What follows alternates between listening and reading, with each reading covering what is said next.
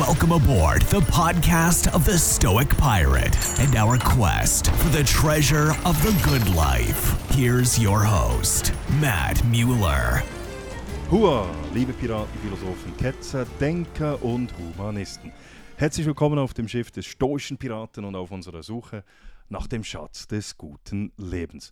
Mein Name ist Matt und ich bin der Gastgeber des Podcasts Der Stoische Pirat. In dieser 95. Folge des Podcasts Der Stoische Pirat geht es um Filme. Ich habe nämlich einen Gast bei mir, und zwar den jungen Schweizer Filmemacher Frederik Marsen. Frederik, herzlich willkommen im Podcast Der Stoische Pirat. Hallo Matthias. Was denkst du, was habe ich heute Morgen gemacht? Oh, ich bin um 5 Uhr, habe ich den Wecker gestellt und was, hab, was denkst du, was habe ich gemacht? Keine Ahnung. Ich habe einen Film angeschaut. Ah, erst heute Morgen? Erst heute Morgen. Ja, ich habe ihn heute Morgen, ich habe mir gesagt, ich will ihn heute Morgen anschauen, damit, ich noch, damit er wirklich noch präsent ist. Also den Film durchschaut, habe ich mir heute Morgen auf Sky ähm, angeschaut. Ich, da kann man ihn ja anschauen. Und der Film hat mir gefallen. Ähm, das war ja dein erster Kurzfilm, wenn ich mich nicht täusche. Genau, äh, nee, der zweite. Aber es war der erste 30-minütige Kurzspielfilm so. Okay. Und ja, erzähl doch mal etwas über diesen Film. Ja, das ist jetzt schon einige Zeit her, deswegen muss ich das wieder hervorrufen. Aber es geht um einen Fabrikarbeiter, der arbeitslos ist und mit einem Roboter Schach spielt. Und er geht jeden Tag ähm, an Beerdigungen, um sich dort zu verpflegen. Also es ist eine sehr makabre Geschichte, die ein paar philosophische Grundgedanken dahinter hat. Ähm, aber am besten muss man sich den anschauen, um. Genau. Um Ja, also ich will, ich will, ich will auch nicht spoilern, aber es ist wirklich ein. Äh, es spielt in den 50er Jahren. Also wir wollten das ganze Szenario zeitlos gestalten. Ja. Das heißt, wir haben ein Setting aufgebaut, das ist so 50er, 60er Jahre. Ähm, und die Geschichte selber ist aber sehr modern eigentlich. Ja. Also es geht ja eben, er spielt mit einem Roboter Schach und es geht ja auch, es ist ja auch eine Liebesgeschichte.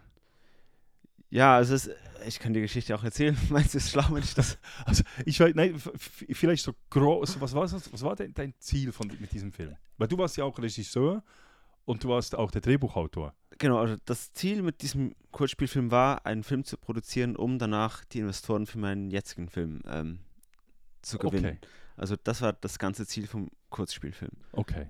Wie, wie ist der Film aufgenommen worden? Den Film haben wir 2018 in Solothurn gedreht, Ja. ähm, während acht Tagen. Das Ganze hat ungefähr 100.000 Franken gekostet. Okay. Hört sich noch viel Geld an, aber ist für, ein, für einen Kurzfilm ist es viel Geld, aber für das, was wir gemacht haben, ist es sehr wenig. Ähm, wir hatten einen bekannten Hauptdarsteller, Anatol Taubmann. Ja. Und hatten ungefähr im Ganzen, was waren das? 13, 14 Schauspieler. Wie ist es dir gelungen?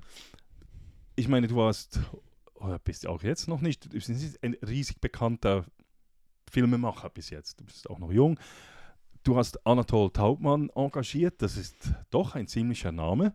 Er spielte, wenn ich mich täusche, in Captain America hat er eine Rolle. Er spielt in Band of Brothers in der Serie.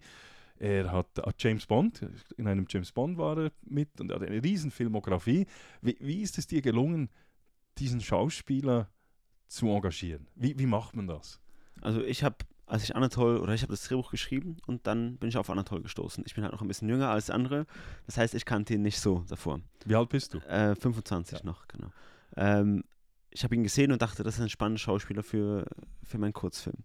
Ähm, ich habe das Drehbuch geschrieben mit ihm im Kopf, visuell, habe ihm das Drehbuch zugeschickt und dann hat er direkt gesagt, ähm, er ist mit dabei.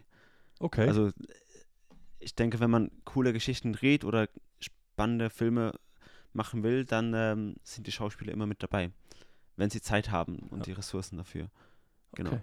Also du hast einfach das Drehbuch geschi- ihm geschickt und that's it. Ja, also der Agentur, also alles schön. Äh, Über die Agentur. Okay. ja, ja. ja, ja. Okay. genau. Und, und wie war es so mit, ich meine, du hast, war das das erste Mal, dass du mit einem doch recht großen, bekannten Schauspieler gearbeitet hast? Ja, also es war anspruchsvoll. Eben, das denke ich. Ich habe ja. unglaublich viel gelernt. Ähm, mittlerweile, oder muss ein bisschen ausholen, oder ich wollte immer Regisseur werden. Äh, und mittlerweile hat, sich da, hat sich das ein bisschen gewandelt. Ähm, langfristig gesehen will ich nur noch produzieren als Produzent. Vielleicht gibt es einzelne Projekte, die will ich dann immer noch als Regisseur machen, aber ich will eigentlich produzieren. Ähm, das heißt, ich bin nicht ein Regisseur, ich gebe mich zwar komplett ins Projekt hinein, aber bei mir muss es immer vorwärts gehen, es muss was passieren und am liebsten ne, beginne ich schon wieder das nächste Projekt. Äh, die meisten Regisseure, die denken sich wirklich Monate intensiv in, das, in die Geschichte hinein und das sind richtige Künstler, sage Ja. ich jetzt mal. Und ich habe meine Vision und ich muss lernen oder ich habe gelernt, die klar zu kommunizieren. Das, das ist etwas, was ich Ja. gelernt habe. Ähm, aber ich bin nicht ein Regisseur, der, der sich jedes Detail auf Papier ausarbeitet, wie das viele machen. Also wie, wie, wie muss man sich denn vorstellen? Wie hast du da gearbeitet bei diesem Film? Der, du hast gesagt, acht Tage hat der, habt ihr gebraucht. Genau. Ist ja enorm kurz. Ja, sehr. Wir haben, wir haben einen Studiobau gemacht. Ähm, die Wohnung von, von Albert, dem, dem Hauptcharakter, ist im Studio gebaut. Das Gefängnis ist, ist im Studio gebaut und ähm, den Polizeiposten haben wir in einer alten Villa, in einer Doktorenvilla in Solothurn, ähm, ich sag mal, aufgebaut. Wir haben die ganzen Wände gestrichen und so und konnten dort drehen. Am Schluss konnten wir alles dort stehen lassen und das Haus wurde samt dem Film ähm, der Szenerie abgebrochen. Okay. Genau. ähm, dann haben wir in Büren gedreht, die Außenszenen an der Aare. Ja. In Solothurn in der Stadt haben wir ein paar Dinge noch gedreht. Ja, so, und es war halt ein sehr enges, ein sehr engen Zeitplan, mussten wir da einhalten, um das so hinzubekommen. Aber du hast gesagt, acht Drehtage, aber jetzt eben das Organisieren von, von solchen Lokalitäten und äh, die, die Bewilligungen und, und, und die, die, die Kostüme und alles, das braucht ja viel mehr Planung auch.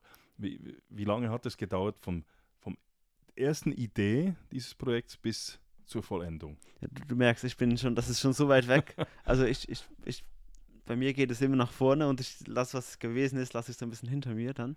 Deswegen muss ich das alles wieder hervorholen. Ähm, das Drehbuch habe ich 2017 geschrieben, im September. Dann, ich glaube, das war Oktober oder sowas, habe ich Anatol angefragt.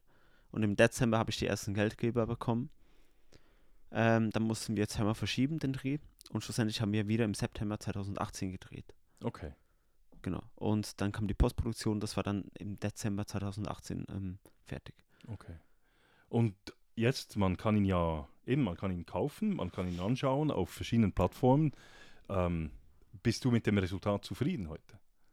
Ich bin zufrieden, weil ich extrem viel gelernt habe. Ja. So. Natürlich würde ich jetzt viel anders machen. Ja. Ähm, aber es hat mir extrem viele Türen geöffnet. Und Ja. die Türen, die momentan wieder aufgehen für meinen aktuellen Spielfilm.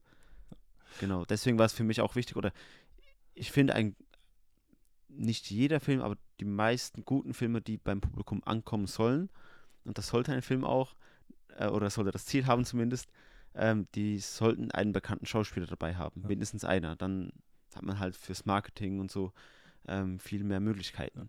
Bei einem Kurzspielfilm ist das ein bisschen anders, weil das interessiert die wenigsten Leute. Also niemand geht für 30 Minuten ins Kino oder bezahlt 25 Franken dafür. Also ich habe auf einer Webseite, ähm, habe ich gelesen, eine, eine Kritik zum Film und ich, ich, ich lese es kurz mal vor, dieses Zitat. Durchschaut ist skurril, gefühlvoll und zu jedem Zeitpunkt echt.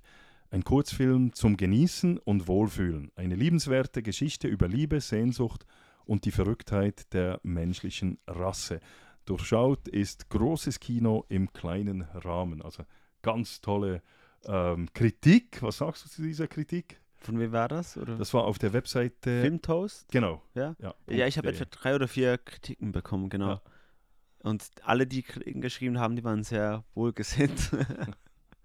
Hat sich das auch niedergeschlagen? Also jetzt dieses, diese Kritiker, Kritiker sind ja wohlgesinnt, hast du gesagt. Hat sich das auch niedergeschlagen jetzt in den, in den Streaming-Zahlen? Ähm, wie, wie läuft das?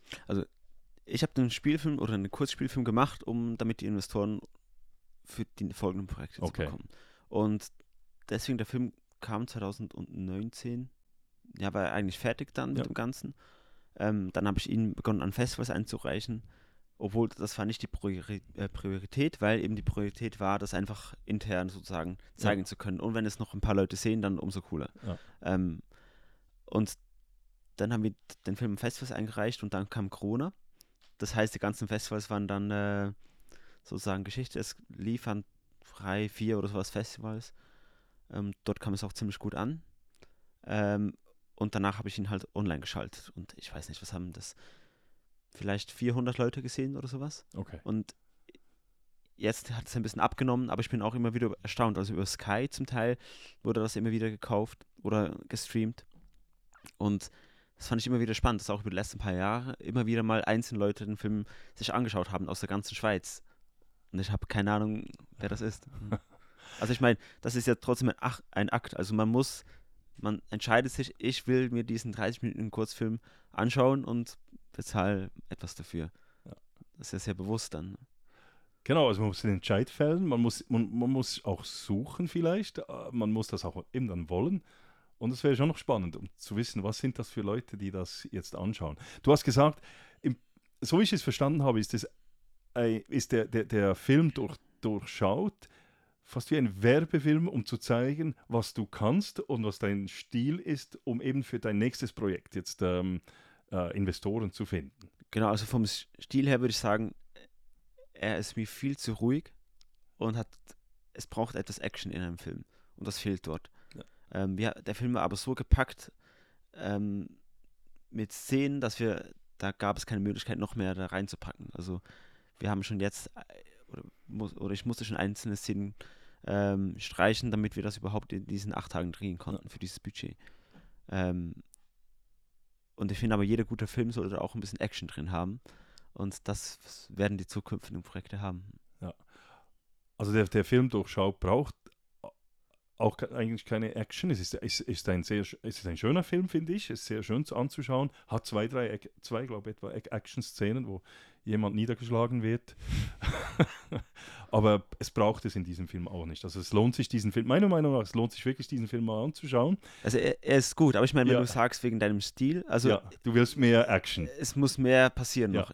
Also es ist nicht, man kann jetzt diesen Film nicht auf äh, deinen Stil nicht auf diesen Film reduzieren. Genau. Ja. ja. Aber was ich sehr oft gehört habe, er, er ist unglaublich professionell gemacht. Also man sieht keinen Unterschied zwischen einem Kinospielfilm und diesem Kurzfilm in dem Sinne. Also auf das bin ich, glaube ich, am meisten stolz für dieses Projekt, dass es zu 100% äh, professionell aussieht. Ja, es sieht, das, ist, das tut er. Und, und auch, ich finde die Atmosphäre, die, die, die du dort geschaffen hast, ist sehr schön.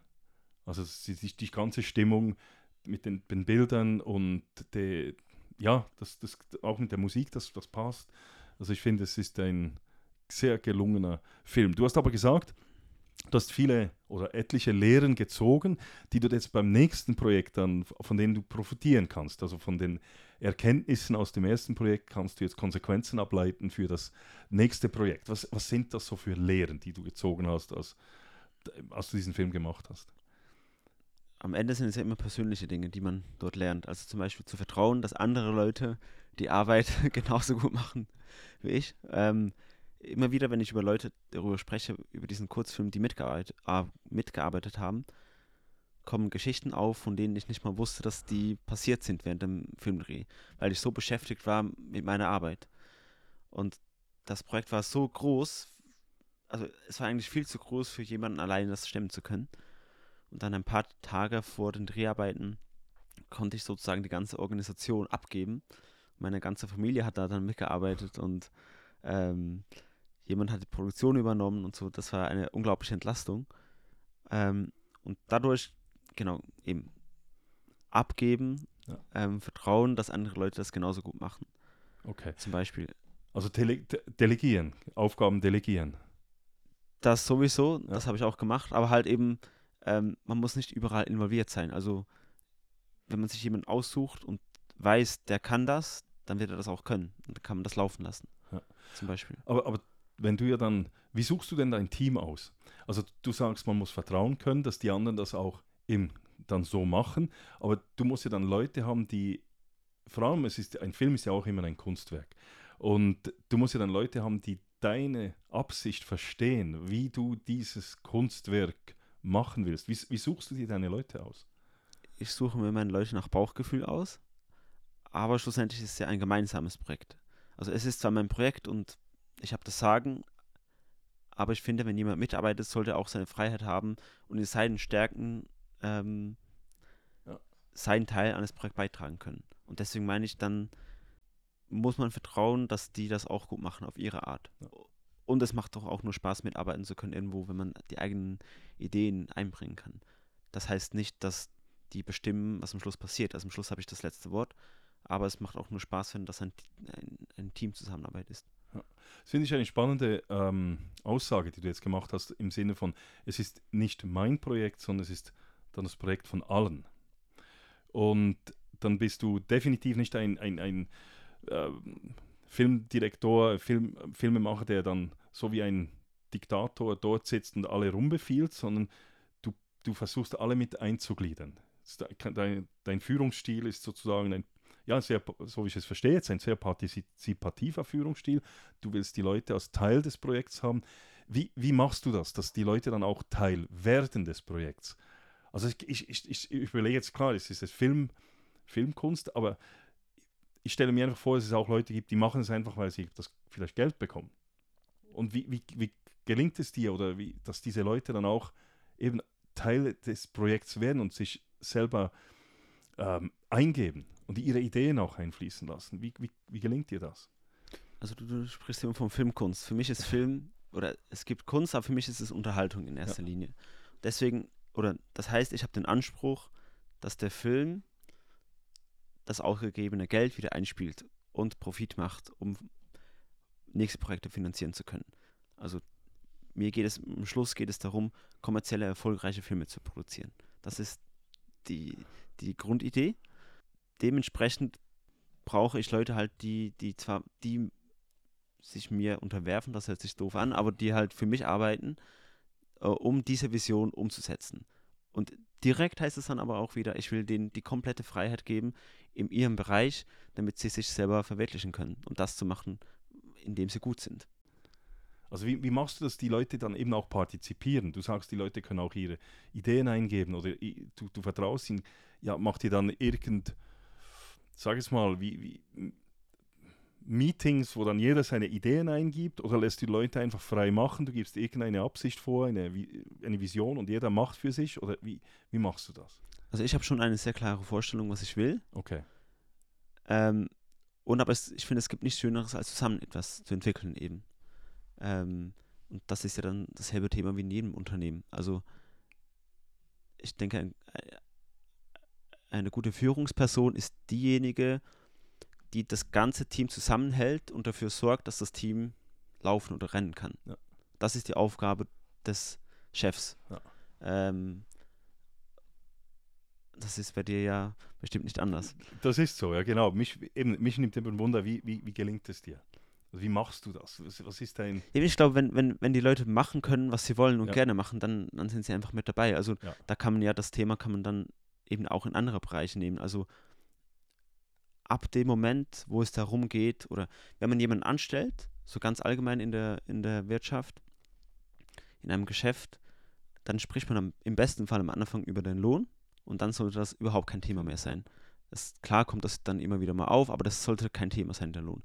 Ähm, und ich glaube, Leute, die wollen selbstständig, sage ich mal, arbeiten ähm, und ihre Ideen einbringen, weil das ist dann die Wertschätzung, die man bekommt und das trägt einen dann weiter.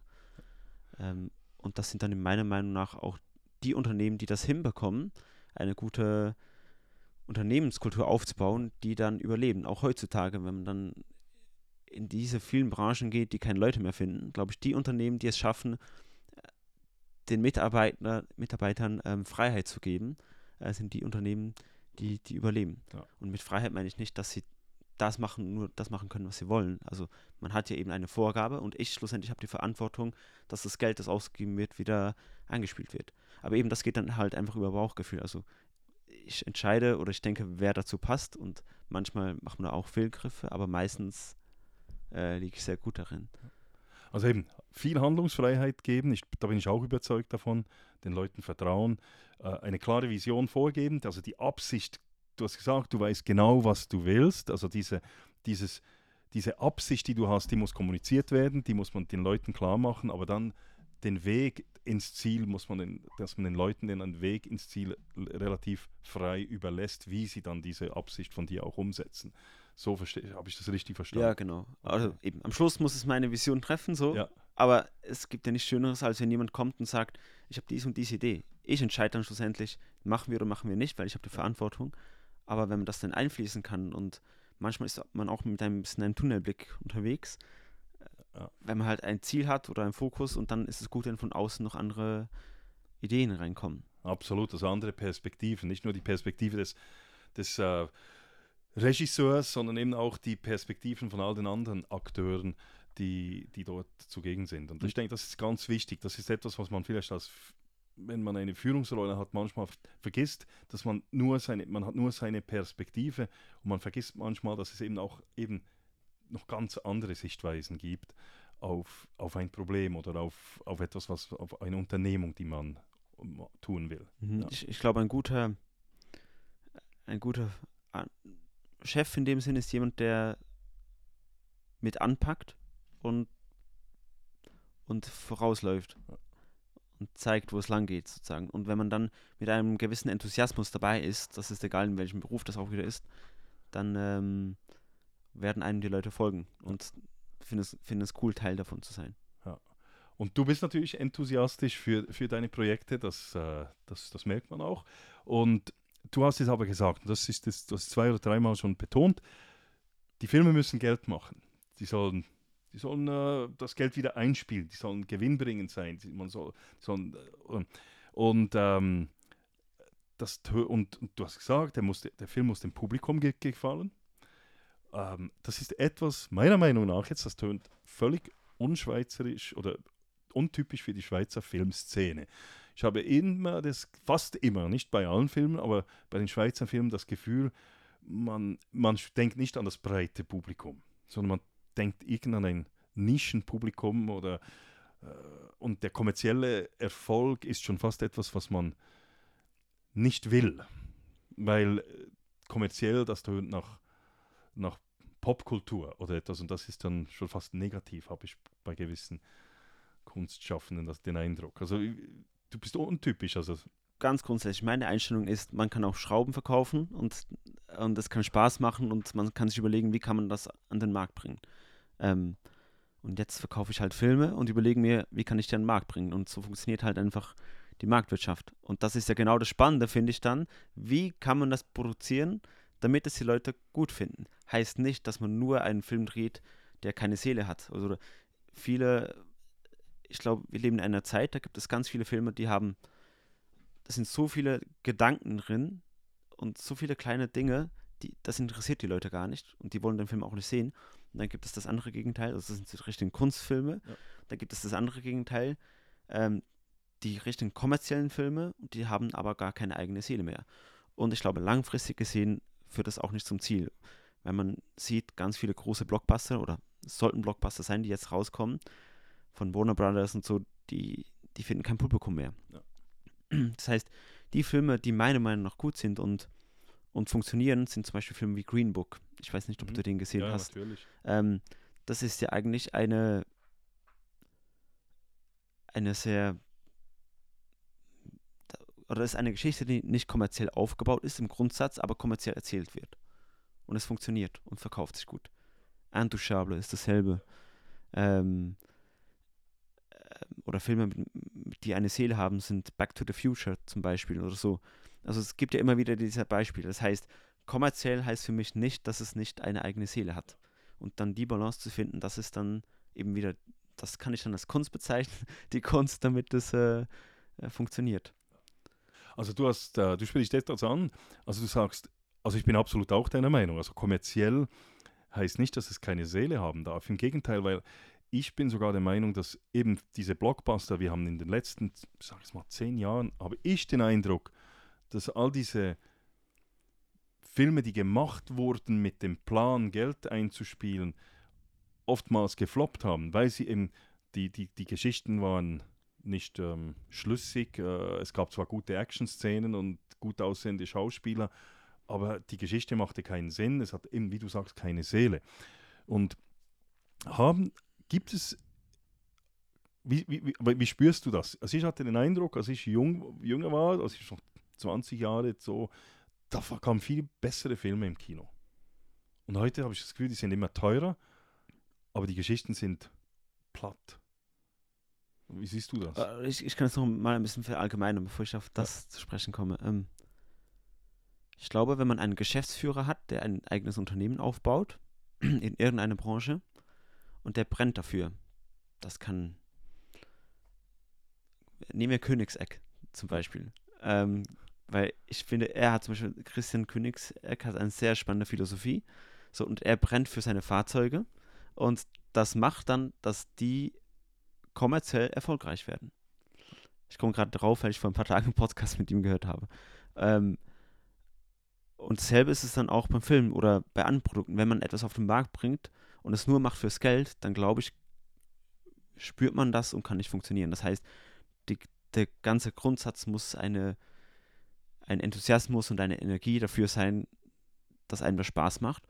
Und dann ist es genauso wichtig, aber dass das dann wieder eben kommerziell verkauft wird. Und ich glaube, diese Qualität, das beides verbinden zu können, ist dann die Kunst. Und die fehlt heute, habe ich den Und Eindruck. die fehlt heute. Ja.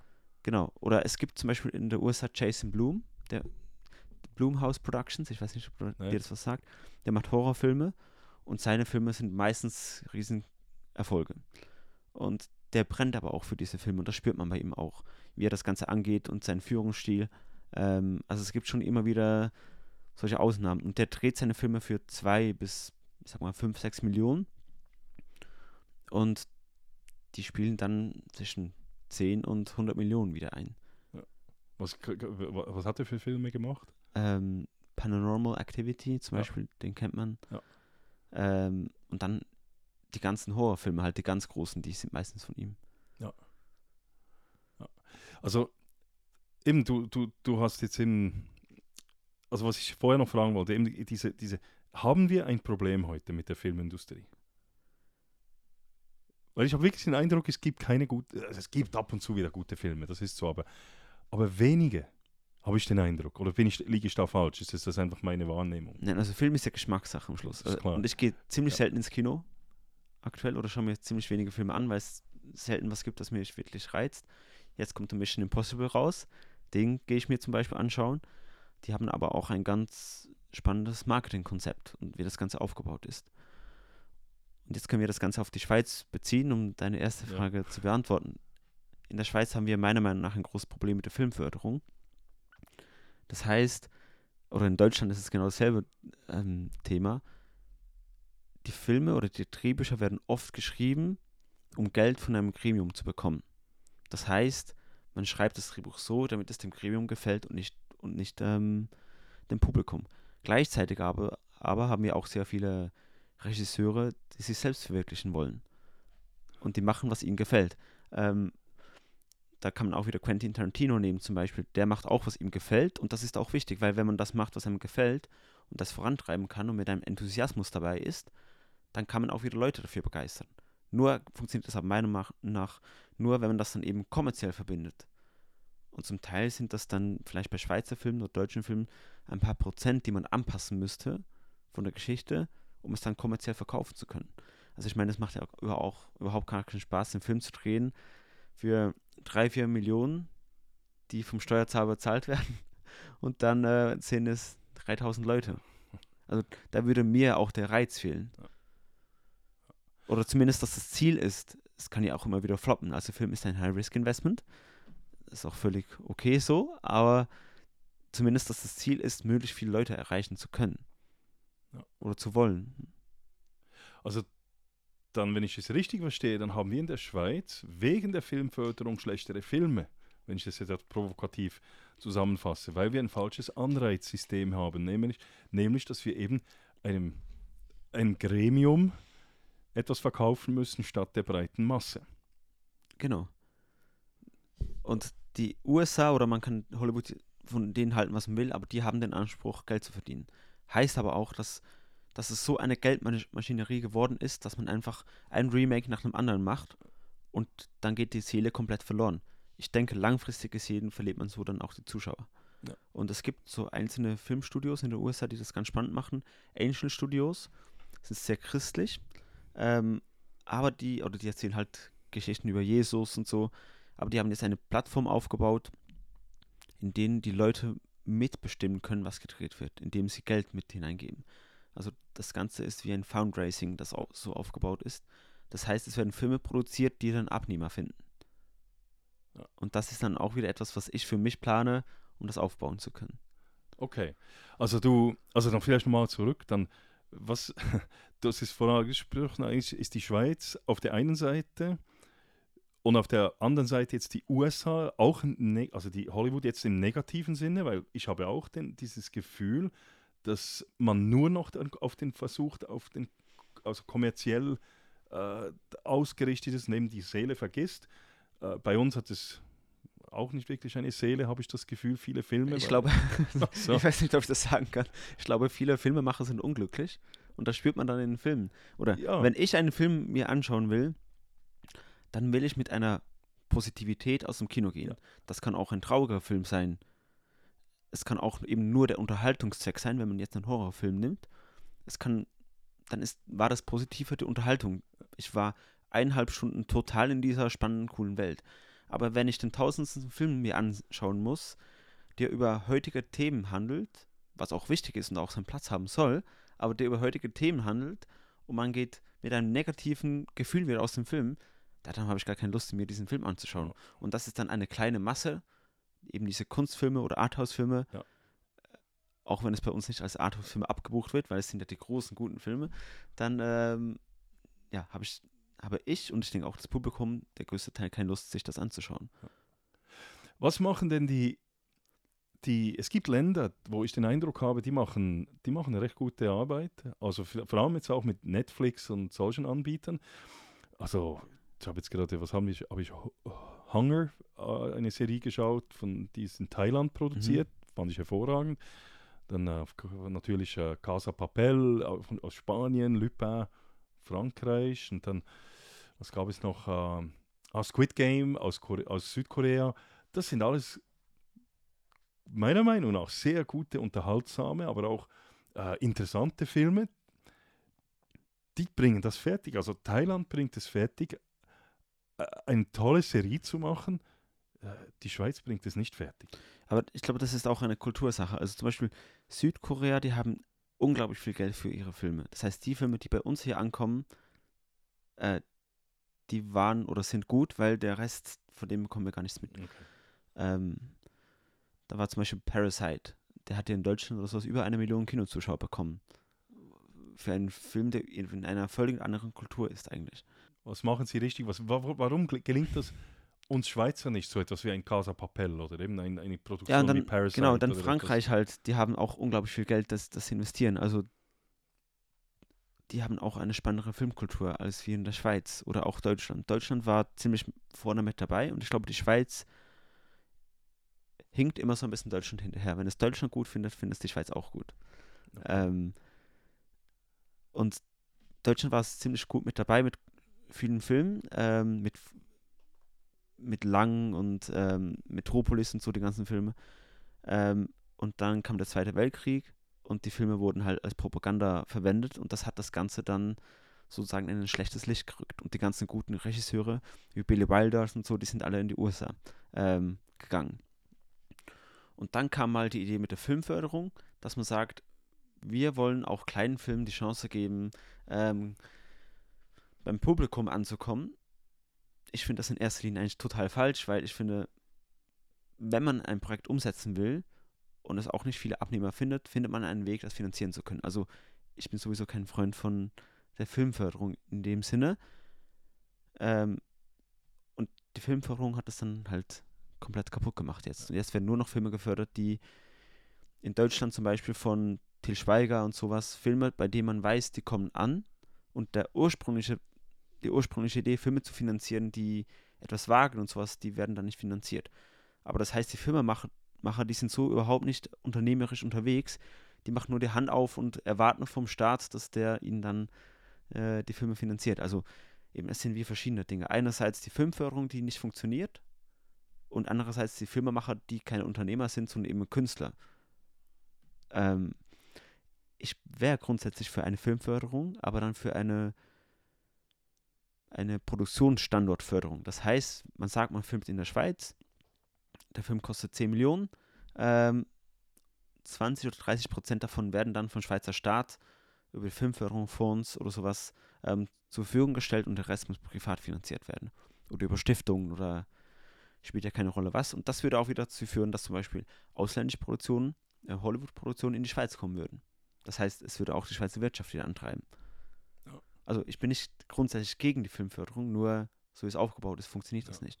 Und eben die Filmemacher, die äh, sind keine Unternehmer, sondern Künstler. Du bist Unternehmer du, und du hast, äh, eben, du hast gesagt, man als Filmemacher sollte man selber schauen, dass man eben das Geld zusammenbringt. Dir ist es eben gelungen beim ersten Film. Du hast gesagt, er hat etwa 100.000 Franken gekostet. Doch eigentlich beeindruckend, dass ähm, jemand mit, wie alt warst du damals? 20? Äh, Sowas, ja. so- 20, 21 Jahren, Mhm. dass du dieses Geld zusammengebracht hast.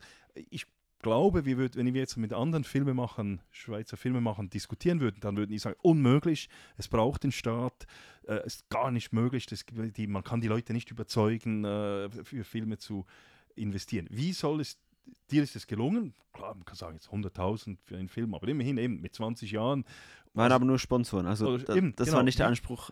Aber wie ist es dir gelungen? Oder wie wird, soll es dir auch in Zukunft gelingen? Weil du hast, äh, du sagst auch, du, eben, du, willst, ähm, du hast auch in deiner Vision von in einer neuen Firma, die du hast, ähm, es heißt Switzerland, Studio Switzerland. Studio Switzerland, studioswitzerland.com, ja, wenn man das nachschauen will. Dort schreibst du es auch auf der Vision, dass du eben, äh, ich habe es hier noch aufgeschrieben, unsere Vision ist es, qualitativ hochstehende Unterhaltung zu produzieren, die Anklang findet, den Zuschauer im Fokus hat und sich gewinnbringend refinanzieren lässt. Die, dies mit Filmen und Serien, die beflügeln, begeistern, eine Positivität verbreiten und erlauben, eine starke Basis an Zuschauern aufzubauen. Also wie willst du ohne oder mit möglichst wenig Filmförderung das Geld zusammenbringen? Wie soll es dir gelingen? Oder wie gehst du daran? Also ich mal ganz grundsätzlich glaube ich, wenn man das sich eben selber aufbaut ähm, und unabhängig Filme produzieren kann und mit der Zeit ein Publikum hat, das diese Filme sehen will und weiß, von dieser Produktion kommen gute Filme, dann baut man sich ja langfristig die Freiheit auf, die Filme produzieren zu können, die man will. Das ist eigentlich das, was die, die Künstler, sage ich mal, vom Staat verlangen. Aber man kann sich das dann selber aufbauen, weil man hat dann die Ressourcen und das Publikum, das ist, äh, das die Filme sehen will. Das sieht man eben bei Jason Blum, bei Blumhouse Productions. Ähm, seine Horrorfilme, die kommen unglaublich gut an. Und Ja. er hat sich jetzt so einen Namen aufgebaut. Und ich glaube, die Hauptaufgabe ist eben, ein, eine Marke, ein Brand aufzubauen mit einem Publikum, ähm, das, das diese Produktion sehen will. Das ist die Hauptaufgabe. Also wie, so wie jede andere, wie jede andere Marke auch funktioniert. Und ob mir das jetzt beim ersten Film oder beim zweiten Film gelingt, das ist jetzt Teil meiner Arbeit.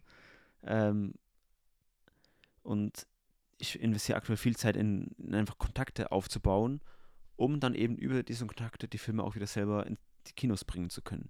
Weil ich sag mal, alles, was man selber besitzt und selber machen kann, ähm, hat viel mehr Kraft.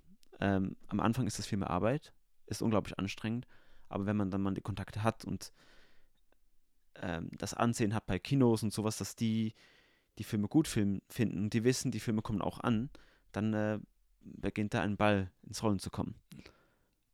Also du machst die Knochenarbeit momentan und du, dein Ziel ist es jetzt, eben einen, den nächsten Film, also jetzt den, einen Film, der dann wirklich dir auch entspricht, jetzt halt deine Handschrift hat und mit dem dann einen gewissen Bekanntheitsgrad zu bekommen und dann durch diesen dann immer weiterzukommen. Dass man dann irgendwann mal sagt, das ist ein, äh, das ist ein typischer Film von Frederik. Also das, das Oder von mir eben. Ich von- persönlich will nicht unbedingt an, Ja. an der Front sein, aber ein typischer Film von Studio Switzerland zum Beispiel. okay.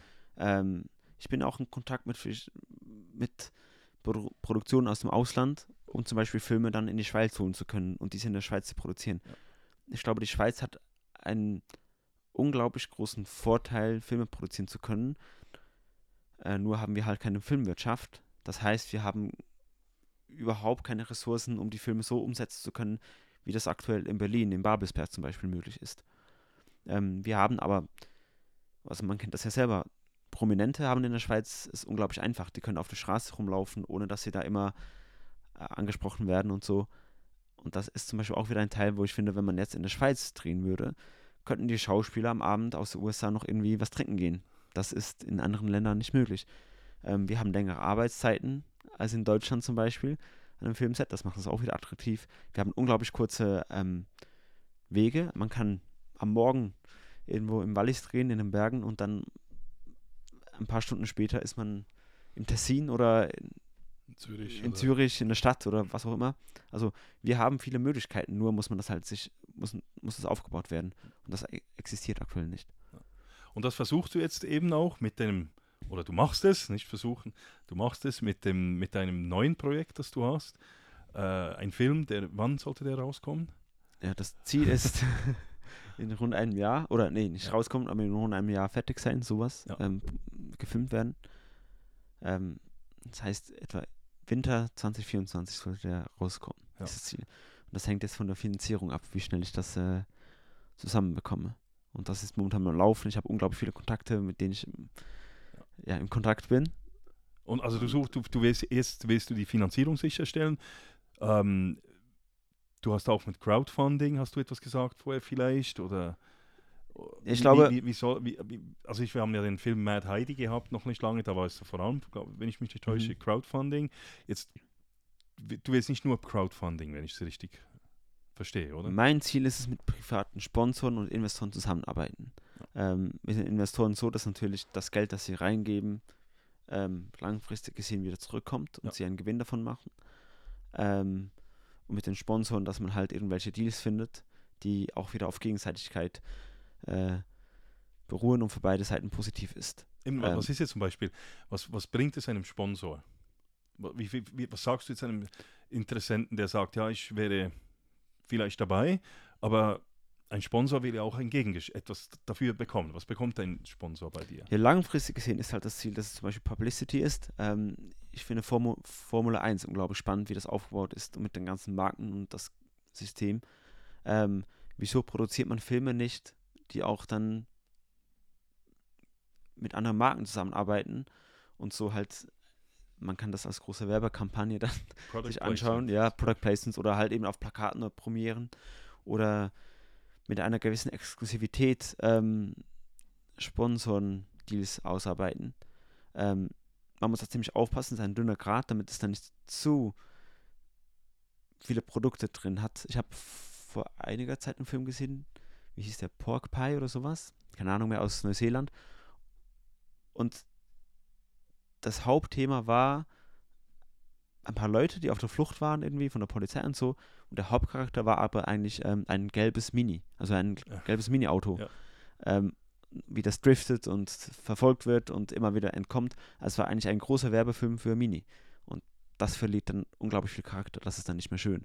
Aber ich glaube, es gibt dann einen Weg, das so zu machen, dass es dann eben zwar da ist, die Marken, aber ohne dass es überhand nimmt. Ja, etwas subtiler. Genau. Ja.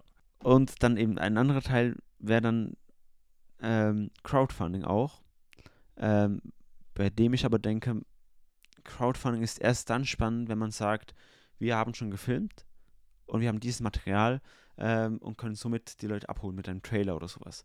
Bei dem man dann sagt, wir finanzieren die, die ganzen Werbekosten mit, mit Crowdfunding zum Beispiel.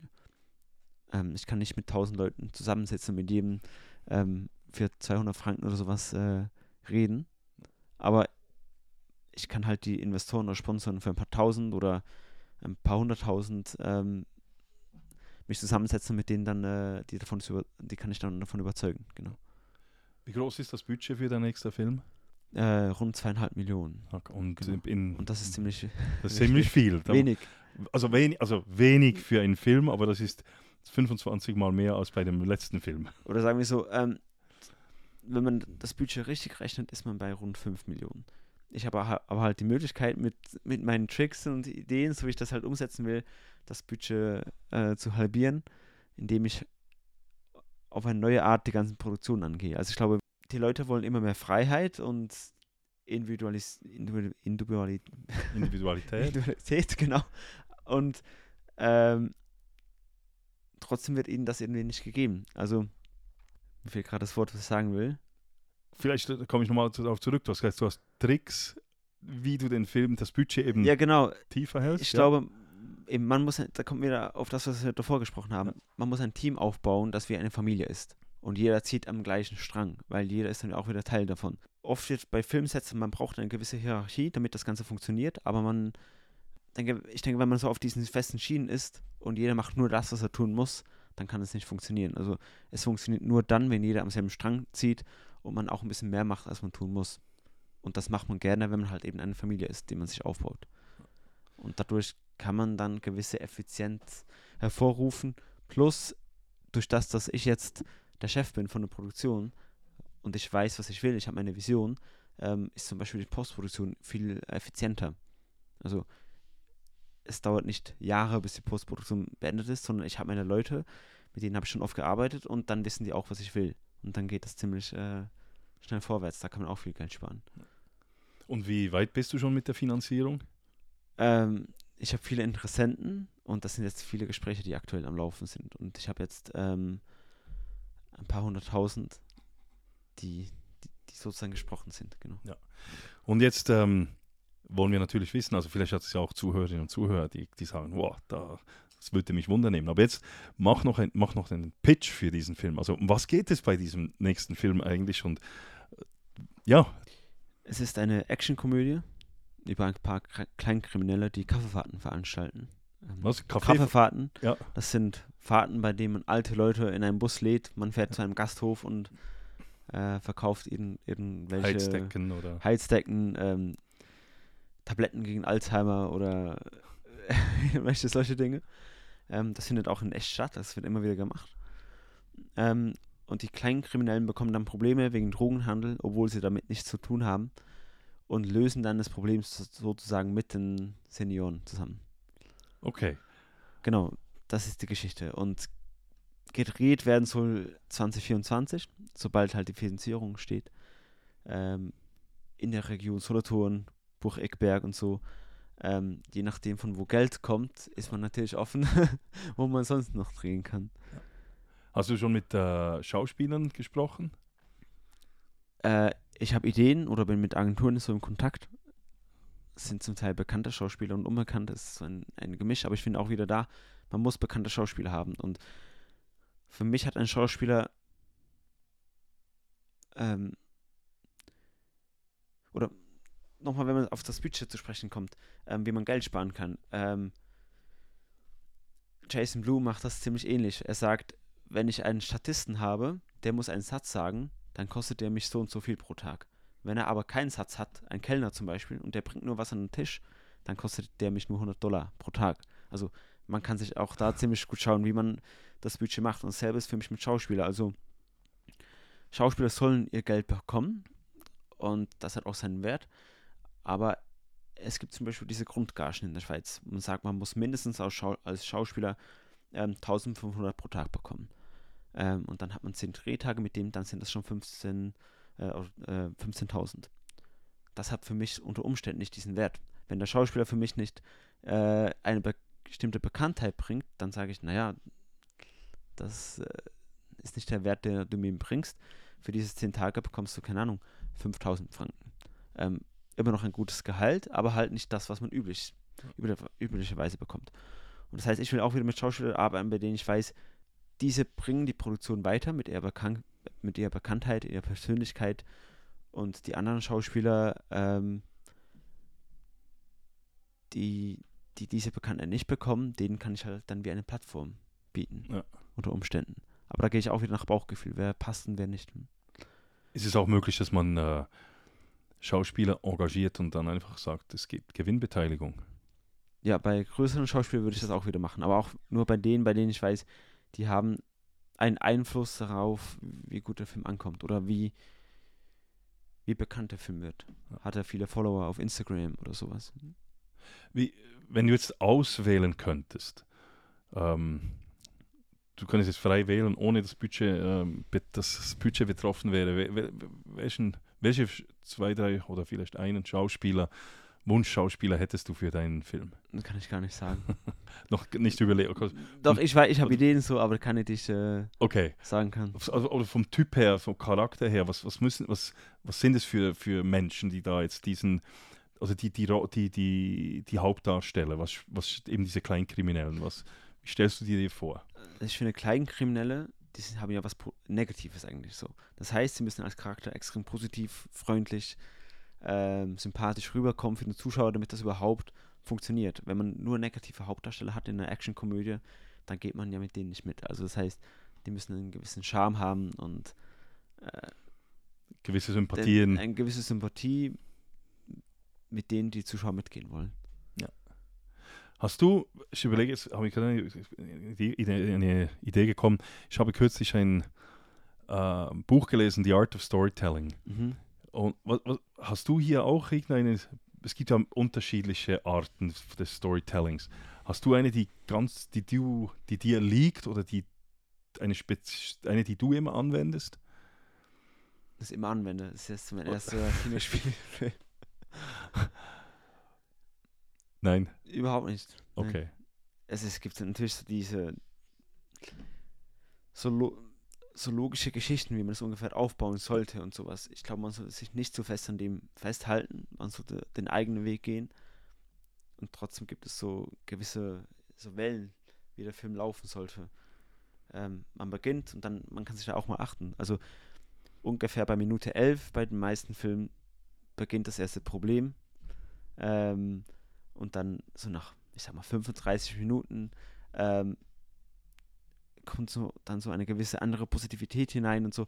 Man muss sich da mal achten. Die meisten Filme folgen ziemlich genau, vor allem aus den USA, folgen ziemlich genau diesem Konzept. Also es gibt so schon so ein Konzept, das ich ungefähr folge, dem ich ungefähr folge, weil ich glaube, das hat schon seine Wahrheit, aber dann gibt es nicht äh, etwas ganz Fixes. Fixes, ja. Also wenn jetzt jemand sagt, doch, das interessiert mich, ich möchte hier unterstützen. Also ich möchte diesen Film, also, hat er schon einen Titel? Der Arbeitstitel ist klare Sache. Klare Sache. Aber das ist Also, nur Arbeitstitel. ja, also wenn jetzt jemand sagt, ich möchte dieses Projekt oder dieses Filmprojekt mit dem Arbeitstitel Klare Sache von Frederik Marsen unterstützen, und was sagst du ihm jetzt? Also wieso, wieso soll er es unterstützen? Wieso sollte man es unterstützen? Ja, wieso sollte man dich jetzt unterstützen? Wieso soll jetzt jemand sagen, ich stehe mir 10.000, 100.000 Franken oder noch mehr in die Hand und unterstütze, unterstütze Frederik? Also ich glaube, es ist immer eine, man muss es aus verschiedenen Sichten wieder sehen. Grundsätzlich will ich, oder wenn es um Investoren geht, sollten das Gelder sein, die, auf die man verzichten kann. Also ist ein High-Risk-Investment. Ähm, das heißt aber, wenn der Film gut läuft, dann gibt es umso mehr Geld wieder zurück. Also, genau. Ähm, also es sollten Leute unterstützen, die entweder diese Art von, von dem Unternehmertum gut finden und das unterstützenswert finden und Teil davon sein wollen. Oder Leute, die sagen, ich will ähm, gute Filme mir im Kino anschauen. Ähm, Filme, die auf Unterhaltung setzen und nicht auf Belehrung oder irgendwelchen schweren Themen, sondern die einfach unterhalten wollen. Also eben, das kann auch eine traurige Geschichte sein oder sowas, aber der Hauptfokus muss gute Unterhaltung sein. Also Leute, die gerne gute Unterhaltung haben und dafür sorgen wollen, dass diese äh, wieder auferlebt Ja. wird. Also Leute, die gute Unterhaltung haben wollen und die vielleicht auch der Meinung sei, sind, dass der Staat nicht überall immer helfen und unterstützen muss, sondern dass das eben auch aus Eigeninitiative gehen kann. Die Leute, die eher auf einen freien Markt setzen und das sind Leute, die jetzt eigentlich sagen sollen, doch, den Frederik unterstütze ich. Ja, genau. Also ich, ich bin nicht grundsätzlich gegen Filmförderung, aber das Ziel sollte, oder das, mein Ziel ist es langfristig, eigenständig, ohne irgendwelche Gelder, ähm, Produktionen auf die Beine stellen zu können. Ähm, und sei, seien das dann Filme aus der Schweiz oder aus, aus der USA, was auch immer, aber aus der Schweiz Filme zu produzieren, die ankommen und Zuschauer finden. Und wenn jetzt jemand dich äh, kontaktieren will, dann soll er auf www.studioswitzerland.com .com gehen, genau. und dort an dich kon kontaktieren. Das ist ein Weg, ja. Okay. Oder man geht über dich und dann Oder über mich, genau. Man kann mir schreiben und ich kann den Kontakt dann herstellen. Und ich, ich, ich alle die, die jetzt sagen, wieso nicht? Also ich rate euch, schaut euch den Film, den ersten Kurzfilm dann mal, mal an und ist, ist wirklich gut gemacht. Also es ist nicht, ähm, ist wirklich, finde ich wirklich toll. Und eben auf Sky kann man ihn runterladen und kann man, wo kann man Äh, noch? Vimeo und Vimeo. Demand, genau. Genau. In, in der Schweiz auf Sky Ja. und international auf Vimeo und Demand. Okay. Genau. Vimeo on Demand, ja. Äh, weißt du, wie, wie schaust du eigentlich Filme? Wie, wie, gehst du das an? Also die Filme, die ich schaue, also es ist meistens äh, auf äh, entweder Netflix, Amazon, ähm, das sind die zwei Hauptquellen, äh, die ich habe und YouTube, ähm, wo ich bezahle auch. Also man kann auf YouTube Mhm. auch Filme kaufen. Ähm, und dann natürlich ab und zu auch ins Kino, aber wirklich da eben nicht mehr so häufig, muss Aber ich ganz ehrlich sagen. Wieso schaust oder wie entscheidest dich, du dich dafür, einen Film im Kino zu schauen, schauen zu gehen? Ich meine, das ist ja Geld und vor allem Zeit. Zeit ist noch viel- fast viel wichtiger. Zeit, die du investierst. Ja. Also es geht vor allem um die, die Geschichte. Also ich, ich, ich, mu- es muss äh, eine Geschichte sein, die ich das Gefühl habe, die spricht, die spricht mich an. Und dann liest man ja oder hört schon mal etwas vielleicht darüber. Was ich sehr gerne habe, sind ähm, True Stories. Oder, ich weiß, ma- manchmal habe ich dann mal True jetzt Crimes. ja, nicht unbedingt Crimes, aber, aber Geschichten, die, die auf wahren Gegebenheiten basieren. Ich weiß, heute ist das manchmal etwas das Problem. Man, es heißt dann noch recht schnell mal basierend auf, auf on true events oder whatever. Aber, und das ist das dann relativ äh, äh, groß ausgelegt. Mhm. Also das stört mich enorm, wenn ich dann Filme sehe, die dann völlig abstrus, ähm, zwar behaupten, sie seien äh, geschichtlich fundiert, aber dann völlig falsche äh, Bilder abgeben, die also die Geschichte völlig verfälschen. Aber ich denke, es, es ist das, was du auch gesagt hast, es braucht ein Film, braucht eine Seele, es braucht eine Geschichte, ähm, die, mich auch, zu- die mich auch anregt zum Denken und mich eben auch motiviert dann vielleicht eben, da, wo ich etwas lernen kann für mich auch und wo ich dann rausgehe und sage, das hat mich jetzt motiviert, dieser Film. Eben diese Positivität, die du Mhm. eigentlich ansprichst. Aber äh, ja, schlussendlich, äh, die Geschichte muss stimmen und dann vielleicht noch die Schauspieler, aber das ist schon fast weniger der Fall. Dass die Schauspieler spielen eigentlich gar nicht mehr so eine Rolle. Ja. Aber ja, genau. Aber vielleicht genau jetzt, wenn wir bei den Filmen sind, Ich, ich kann das uns auch Ja. noch was anfügen. Ja. Also, wenn ich darüber nachdenke, welche Filme schaut man sich gerne an? Oder das geht auch wieder darauf, wieso funktionieren Filme aus der Schweiz nicht so oft oder aus Deutschland. Ähm, meiner Meinung nach, die Filme, die funktionieren, die sind figurengetrieben. Das heißt, jemandem wird etwas geklaut, er holt es sich zurück. Jeder kann sich damit identifizieren. Und die Filme in Deutschland oder der Schweiz sind oft ähm, themengetrieben. Also das heißt, man hat ein Thema, Zweiter Weltkrieg, ähm, Rassismus, ähm, was auch immer für Themen da in der Welt sind. Und diese Themen haben, sind wichtig und haben auch ihren Teil. Nur, wenn man jetzt zum Beispiel Green Book wieder nimmt, der ist figurengetrieben. Also die Geschichte geht um zwei Menschen, die sich gegenseitig weiterbringen und die wachsen. Ja. Ähm, darunter geht es um Thema Rassismus. Und das ist da und hat seine Berechtigung. In der Schweiz oder Deutschland wäre es Thema Rassismus Ja. und man baut darum dann Figuren. Das stimmt. Das ist der, Und das sind dann die Filme, die ich gerne schaue oder eben nicht gerne schaue. Und weil es halt so viel ähm, themengetrieben ist bei uns oft, haben die so eine Schwere und es macht überhaupt keinen Spaß, sich das anzuschauen. Ja. Du, du, das stimmt, wenn ich mir jetzt überlege, so wie du das sagst, dieses Themengetriebene. Also man wird schon von vornherein, wird man fast so äh, belehrend, man weiß schon von Anfang an, was ist die richtige Moral und nur die gilt, also es ist so moralisierend und es wird einem eingetrichtert. Und wenn es figurengetrieben ist, dann sehe ich die Geschichte und ich mache mir meine eigenen Gedanken und komme dann selbstständig zum Schluss, was, also ich, ich, ich mache, man, man muss mir nicht sagen, dass das jetzt was gut und schlecht ist, sondern ich komme selber darauf. Und bei den Themengetriebenen, da wird mir von Anfang an schon klar gesagt, was gut und was schlecht ist. Und das ist dann auch irgendwo, du hast gesagt, schwer, aber es ist auch einfältig. Also man ist dann gar nicht mehr selbstständig denkender Zuschauer. Und es ist viel besser, dass das Richtige, wenn es figurengetrieben ist, man sich in die Figur versetzt und, und dann spürt, ja, was wäre, wenn ich jetzt diese Person wäre, wenn ich dieses Schicksal teilen müsste. Und das hat auch den, meiner Meinung nach, den längerfristigen, nachhaltigeren Effekt. als wenn mir von Anfang an jemand sagt, so und so, das ist, das ist schlecht und das ist nicht gut. Ähm, das, das stimmt. Was, was sind du hast das Green Book angesprochen, du hast ähm, Intouchable hast du angesprochen. Was sind so deine Lieblingsfilme?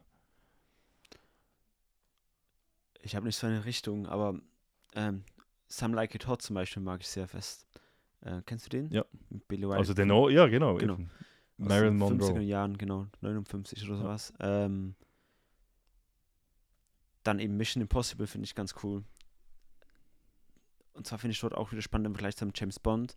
Ähm, die Figuren, man weiß, den Figuren kann etwas passieren.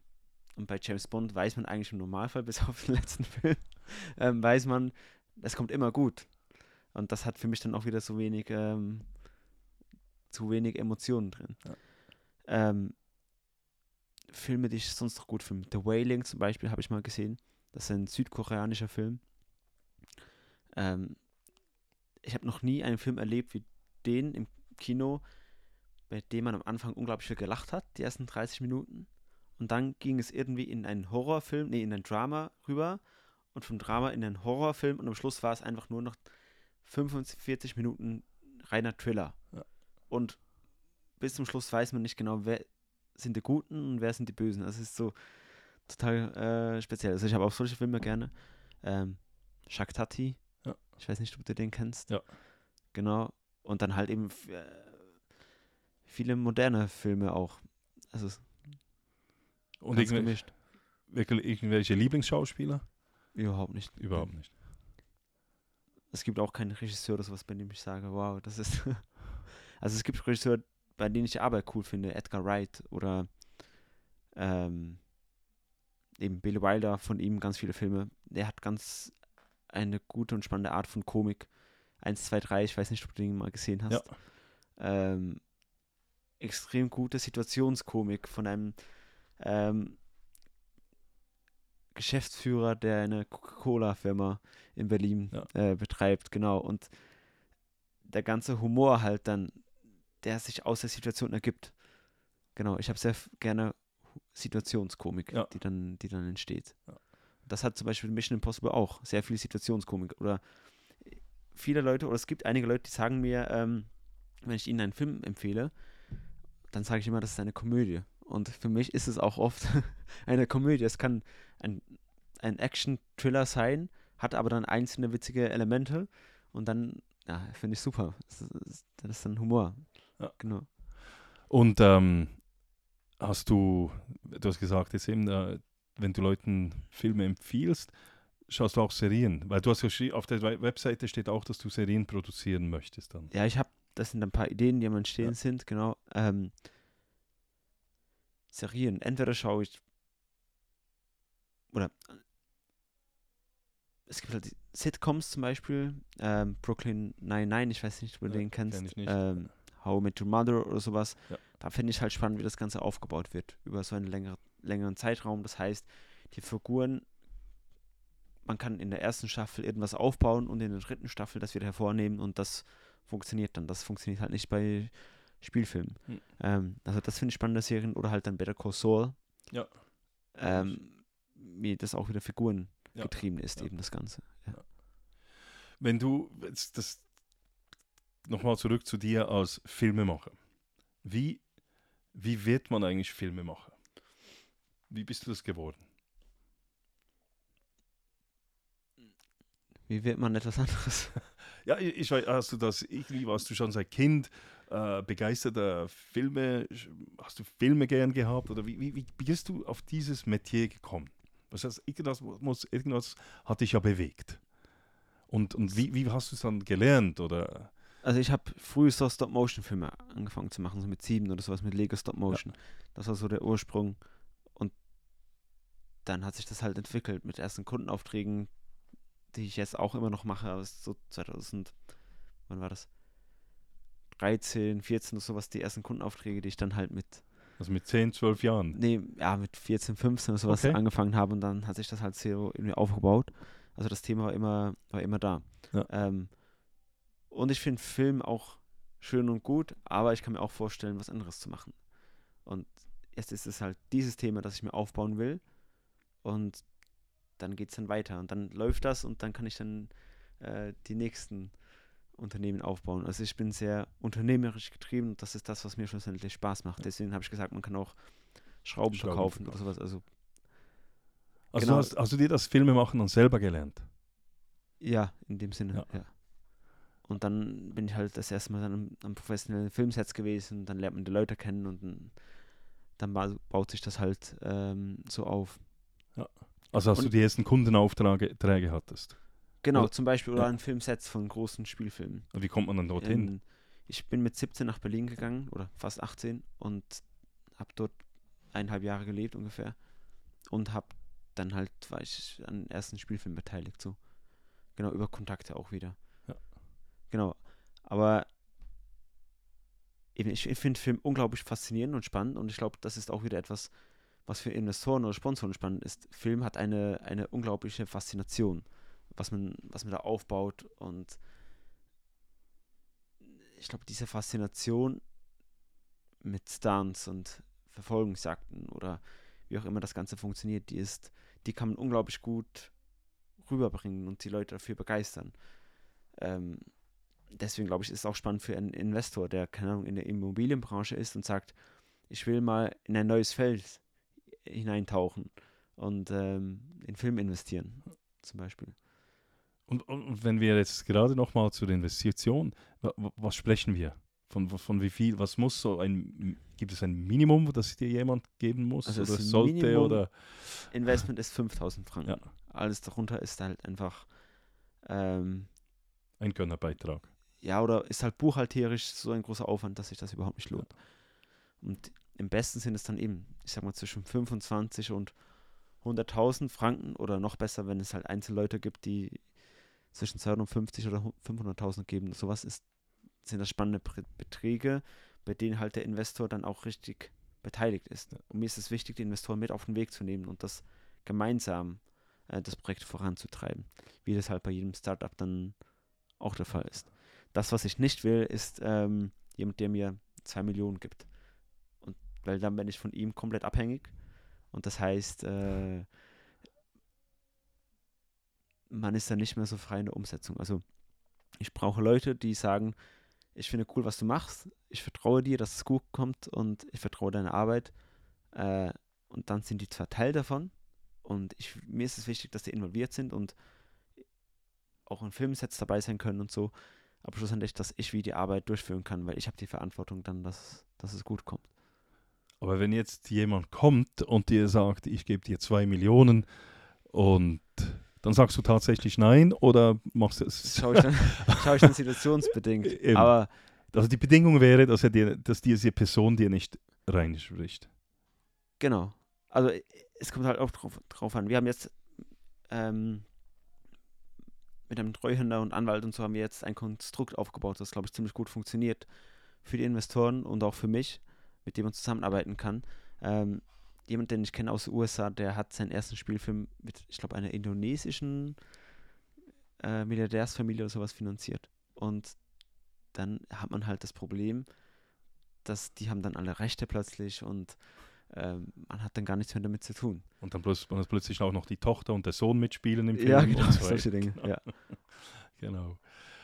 Also ich spüre es, Freiheit ist ganz wichtig für dich, man hat es gespürt auch. Also ja, und für die Leute, die und mitarbeiten. die Leute, also, die mitarbeiten. ist wichtig, genau. dass die Also, auch diese Freiheit bekommen und ihr eigenes Ding machen Ja. können. Und ich suche mir halt eben auch die Leute aus, bei denen ich davon überzeugt bin, dass das funktioniert. wie, wie wichtig ist die Freiheit, nicht nur im, also generell? Also es- wir haben jetzt immer vom Beruf gesprochen, vom Filmemachen. Wie, wie wichtig ist die Freiheit generell? Unglaublich wichtig.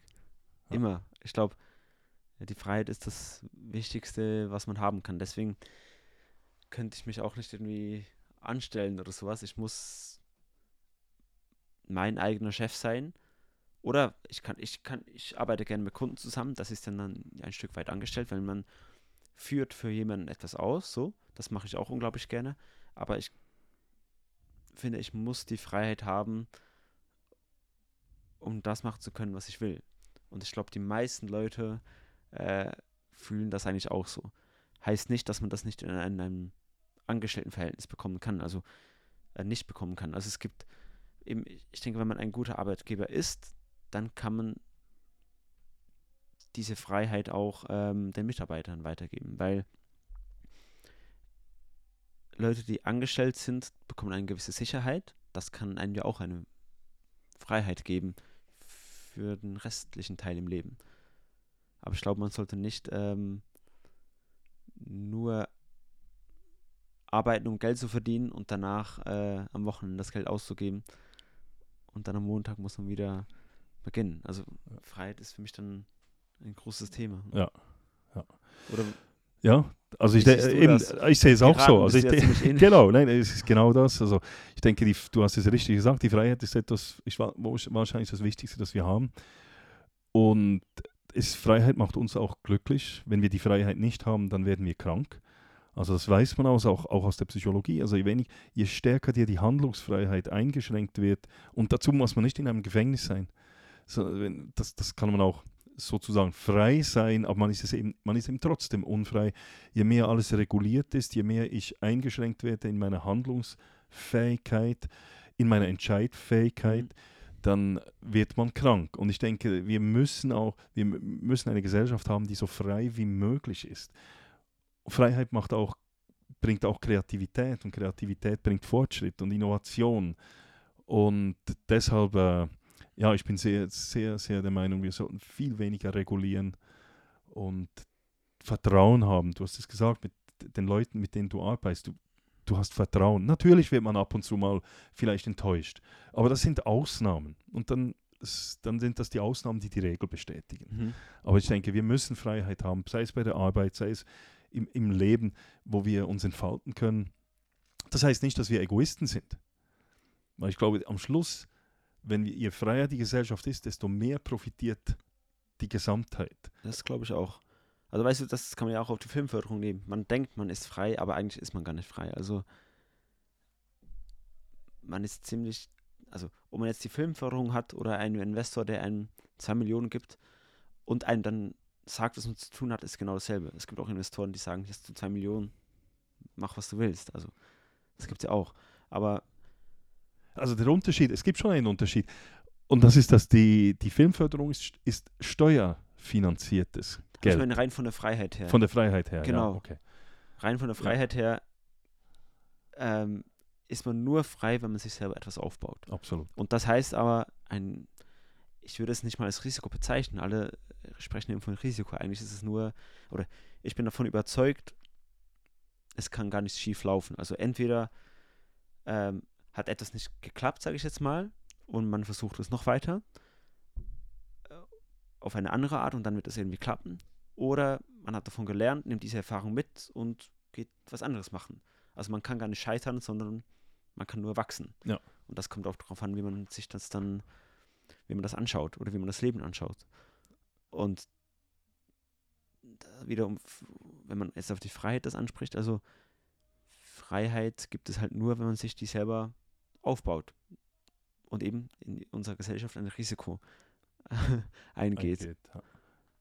Ja. eben. Also unabhängig ist, ohne also man braucht gewisse Grundregeln, so, aber ohne alles reguliert zu haben.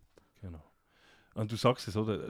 Freiheit geht immer, ist immer irgendwo auch, hängt zusammen mit Risiko. Deshalb ist ja auch also immer. Risiko ist eben Äh, nicht Risiko nein, es- Schluss. Also man kann sagen, Freiheit ist ja immer auch, es geht immer Freiheit und Sicherheit.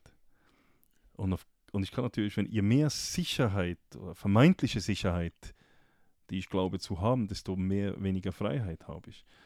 Also ich tausche die Sicherheit mit der Freiheit oder, und umgekehrt Mhm. ein wenig. Aber schlussendlich ist eben auch das die Frage, was wollen wir denn einmal, was wollen wir in unserem Leben? Will ich dann zurückschauen und sagen, na, ich habe ein sicheres Leben geführt? Weil dann könnten wir so machen wie in, ohne jetzt äh, groß zu, äh, einen Spoiler zu machen, aber dann könnten wir es so machen wie in deinem Kurzfilm durchdacht, wo dann Durchschaut. durchschaut, durch, durchdacht, durchschaut, wo dann, wo man dann eigentlich im Gefängnis die, das beste Leben hat. Mhm. Und das ist ja auch so. Also wenn wir wirklich sicher sein wollen, dann könnten wir auch ins Gefängnis geben. Da haben wir alles gratis und äh, haben eigentlich alles, oder? Aber wir sind nicht mehr frei. Das ist auch etwas, ein, wirklich auch bei den, beim Film durchschaut, kommt das ja auch ein, ein, etwas äh, zum Ausdruck. Nun, zum Schluss vielleicht noch, Gibt es irgendetwas, das du, das wir noch nicht angesprochen haben oder etwas, das du unbedingt noch mit auf den Weg geben möchtest? Nicht wirklich, nein. Gut. Also dann äh, noch einmal für unsere Zuhörerinnen und Zuhörer, schaut euch den Fa Film Durchschaut an. Es lohnt sich. Macht euch ein Bild von der Arbeit von Frederik Marsen, dem jungen Filmemacher.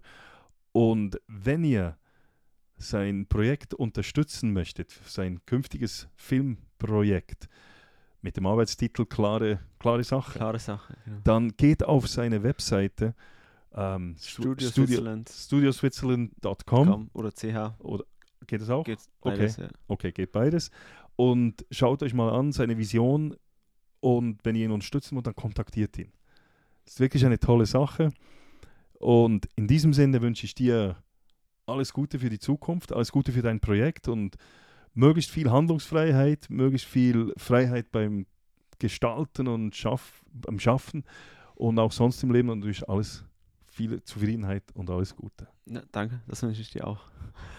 Herzlichen Dank, that's it von der 95. Folge des Podcasts Der Stoische Pirat. Wenn ihr die anderen 94 Folgen äh, anhören oder schauen wollt oder die Transkripts lesen wollt, dann geht auf meine Webseite www.müllermatthias.ch. Müller mit UE und Matthias mit einem T und H geschrieben. Und wenn euch diese Folge wirklich gut gefällt und euch der Stoische Pirat wirklich gut gefällt, dann könnt ihr mir auch ein oder mehrere Kaffees spenden, indem ihr auf die Webseite geht www.buymeacoffee.com slash stoicpirate. Herzlichen Dank an dieser Stelle an all die vielen Spenderinnen und Spender, die das schon gemacht haben. Das motiviert auch den Podcast weiterzuführen. Und herzlichen Dank auch an all diejenigen, die mir Feedbacks geben. Das ist immer sehr interessant und es eröffnet auch immer wieder neue Perspektiven. So, that's it aber jetzt. Ich wünsche euch eine gute Zeit und hoffe, dass ihr auch in Zukunft wieder mit an Bord des Podcasts Der Stoische Pirat kommt. Macht es gut. Bis bald. Thank you for listening to the podcast of the Stoic Pirate. Come back again to our quest for the treasure of the good life.